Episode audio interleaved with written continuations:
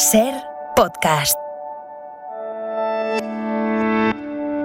Soy Nieves con Costrina y estás escuchando Acontece que no es poco. Un podcast donde no te contamos nada nuevo, pero te lo contamos de otra manera. Aquí te va otro episodio. Fíjate, Nieves, hoy que hemos estado aquí con, con Maribel Verdú y los hermanos Muschietti hablando de Flash, de ese peliculón de dentro de unos días se estrena en España, de superhéroes, yo tengo muchas ganas de ver la última de Scorsese, que es Killers of the Flower Moon, que es una obra monumental, desde luego, una duración de son más de tres horas, donde se cuenta una de las muchas barrabasadas cometidas contra los indios americanos. ¿no? Creo que la peli va a llegar este año, me dicen que a final de octubre. Eso es. Pero hoy podemos viajar, y me parece muy buena propuesta, al, al antecedente de todo eso.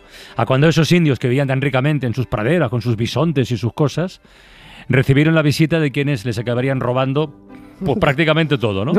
Y sin prácticamente le robaron todo, ¿no? No, va a ser hoy la primera vez que, que hablemos de los ingleses que llegaron a las costas de América del Norte a bordo del Mayflower y que han pasado a la historia con el Mm. bonito nombre de padres peregrinos, que suena muy bien.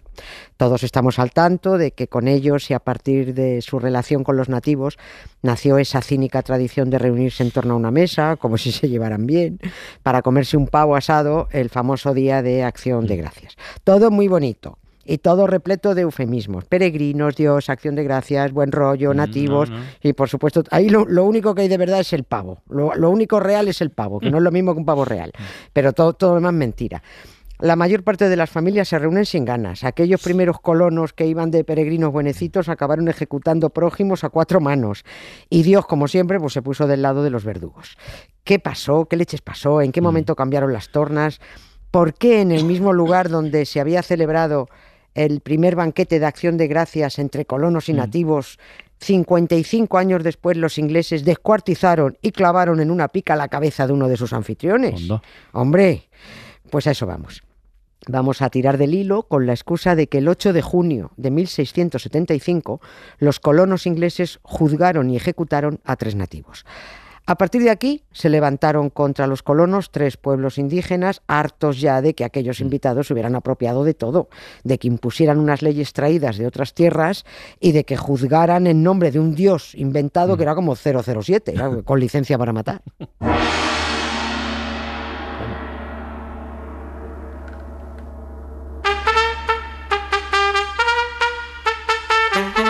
Oye.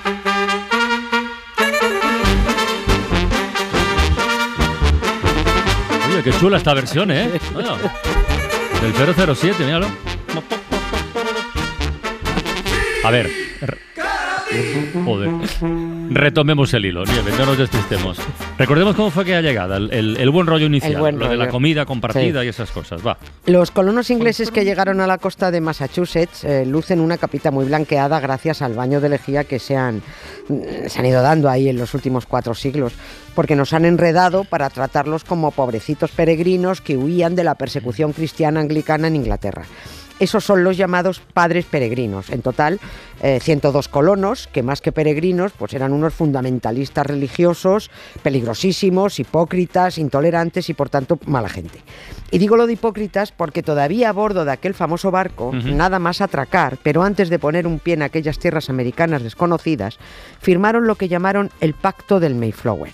Eso fue un compromiso para gobernarse en la nueva colonia bajo el principio de la libertad de culto y la Ah, tolerancia. ¿Está bien? Esto no, sí, estuvo, estuvo genial, eh, pero precisamente porque ellos mm, venían huyendo supuestamente de la intolerancia anglicana. Y no me extraña que los echaran de Inglaterra porque eran unos plastas enf- enfermos de religión. Aquel pacto parecía progre, pero nunca hay que fiarse de los que juran algo, por Dios, porque es como jurar por nada y todos se saltan sus juramentos. Y eso es lo que hicieron los colonos del Mayflower. Pasaron por buenecitos al principio porque estaban en desventaja. Y en cuanto fueron ahí pillando confianza, dijeron, ¿tolerancia? Eh, define tolerancia. Esos son gilipolleces. Empezaron sometiendo a los nativos y acabaron ejecutando incluso a los suyos, acusándolos de brujería. Recordemos que estos peregrinos fueron los que liaron los juicios de, de las brujas de ¿Estos fueron? Claro, Ah, no los ah, mismos, los vale. mismos que ejecutaron a los suyos. Ahora cuadra todo. Claro. De todas formas, qué raro que aquellos eh, colonos fueran inicialmente también recibidos por los nativos, Sí, ¿no? sí. No Sí. sé. Sí, pero porque a los nativos les dio penica aquel grupo de pánfilos que, que no sabían ni qué cultivar, ni qué comer, ni qué ganado criar, no sabían nada y les echaron una mano. Fueron los Wampanoag los mm. primeros que tuvieron contacto con aquellos 102 colonos que llegaron en 1620 y que no hubieran sobrevivido al durísimo invierno que se les vino encima si no les echan una mano a los nativos. En la primavera siguiente, la de 1621, cuando había pasado lo peor, nativos y colonos compartieron un gran banquete con las cosechas que le arrancaron a la tierra y con seis venados que el propio jefe Wampanoag llevó a la barbacoa. El jefe se llamaba Masasoit. Yo no sé esto cómo se pronuncia. Yo lo estoy pronunciando según se escribe, ¿eh? porque no, se me da a mí el Wampanoag. Masasoit. Y este es el origen del Día de Acción de mm. Gracias, ah, porque aquel día los colonos le dieron gracias a Dios a un tío imaginario que ni está ni se le espera, en vez de dar gracias a los nativos guampanoas que les dieron su comida, su caza, les enseñaron a cultivar y a criar animales y les dejaron un pedazo de tierra.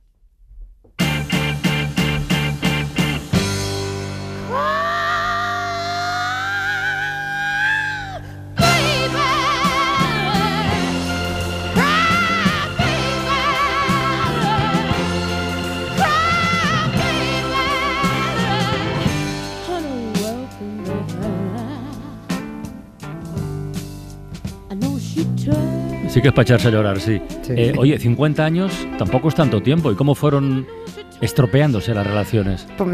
Pues, porque los colonos parecían más que colonos eh, conejos. Ah. Aquellos que criaban a lo loco. En 50 años ya eran 80.000 puritanos, que, así se llamaban los de esta subcontrata puritana, de la subcontrata anglicana de la multinacional cristiana. Pasaron de ser 102, hombre, más otros que fueron llegando, eh, pero 102 llegaron en el maldito Mayflower, pasaron a 80.000. Eso récord, ¿eh? Hombre, y los nativos, que eran los que vivían allí, eran solo 10.000, ocho veces menos, porque debían de tener más conciencia del control de natalidad, debían usar preservativo, yo qué sé. Los invasores fueron ocupando cada vez más parcelas, cada vez construían más pueblos, cada vez necesitaban más cultivos y fueron arrinconando a los, a, los Wampanoag. Una gente que debía tener buen carácter porque además aceptaron de buena gana ser evangelizados como esta gente cristiana te venden las bondades del mundo como si fueran suyas en exclusiva, bueno, pues los que no conocen su calaña, de entrada pues se los creen. ¿Por qué no te vas a sumar a una gente que dice que ama al prójimo, que no mata, que no roba? Pues si todo bueno, caray. y cuando ya estás dentro, cuando ya te han trincado, o te sumas a la banda o te fulminan. Llegó el momento en que los nativos no supieron cómo, pero se vieron endeudados con los colonos, trabajando a su servicio, perdiendo tierras a chorros, tratados como ciudadanos de segunda. Y uno de los primeros que se percata del desprecio que están recibiendo es el hijo del jefe Wampanoag, el de antes, el tal Masasoit. El hijo, que también se convirtió en jefe, se llamaba Metacomet, pero pasó a ser conocido como Felipe. Ah. Ah, ah, bueno, allí Philip, Philip porque hablaban guiri. Pero, si le llamaban Philip sería porque mm, lo habían asimilado los colonos, ¿no? Pues si no, no deja que te cambien el nombre. Sí, él no se dejó cristianizar, pero tenía buenísimas relaciones con los colonos. Y era respetado tanto por su pueblo, por ser el jefe, y por los colonos, por ser, además de jefe, el hijo de quien les recibió, de quien les enseñó a cultivar, de quien llevó seis venados al primer gran banquete conjunto de acción de A mí me gustaba Metacomet. Metacomet, pues sí, no, y a él también le gustaba Metacomet, pero de hecho no, le, le llamaban no solo Felipe, sino rey Felipe, King Philip, mm. ¿eh? reconociéndole un altísimo estatus. Pero el rey Felipe empezó a mosquearse. Dijo, a ver, nos estamos quedando sin tierras. A mí, como soy el boss, pues me tienen en consideración, pero a mi pueblo y a los nativos de otros pueblos, incluso siendo ya cristianos, los tratan con pelín de desprecio. Mm. Lo mismo va a haber que defenderse un poquito. Y entonces el rey Felipe entró en contacto con otras tribus para ver cómo frenaban esa loca expansión. Lo que pasa es que por mucho que se unieran, seguían siendo pocos. Como mucho podían juntarse 12.000 nativos de tres pueblos y enfrente había 80.000 colonos armados hasta los dientes. Así que no se decidió a, plantar cara. Y ocurrió que un nativo, que aquí vino el problema, un nativo cristianizado que tenía buen rollo tanto con sus paisanos como con los colonos, se enteró de los planes nativos y se chivó al gobernador de, de, Plymouth, de lo que estaba organizando el rey Felipe para frenar la expansión europea, que se estaban juntando. Mm. Y este chivato nativo apareció un día muerto, apareció ahogado en un lago. Los colonos dieron por hecho que había sido asesinado por chivarse. Buscaron culpables, trincaron a tres nativos, los, los juzgaron y los ahorcaron aquel 8 de junio. Así empezó, y esto es muy famoso, la conocida como Guerra del Rey Felipe. This is the end, only friend, the end.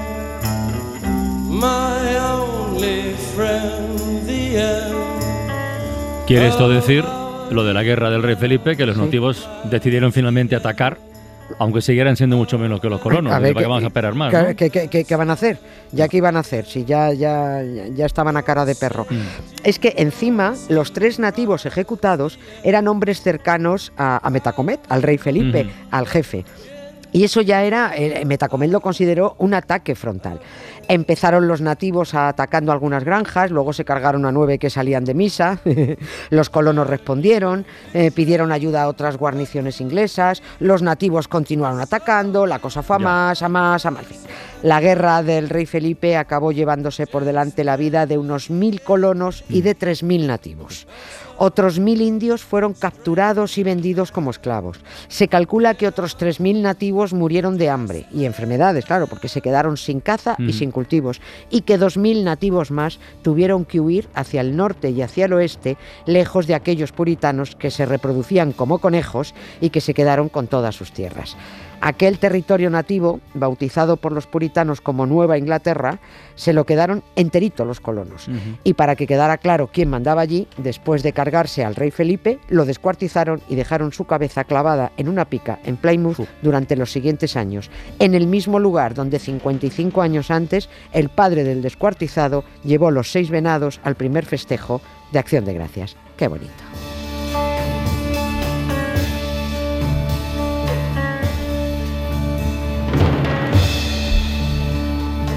Habrá que ver la peli de Scorsese, ¿eh? Sí. Tengo muchas ganas. Tiene una pinta, una pinta buenísima, buenísima. Bueno, Nieves, pues nada, eh, a descansar, que el lunes repetimos. El lunes más. Venga, un beso muy grande.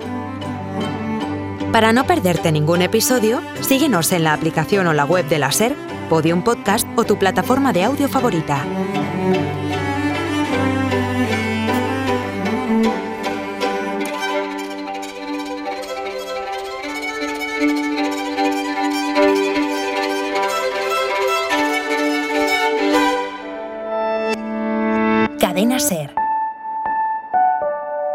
Radio.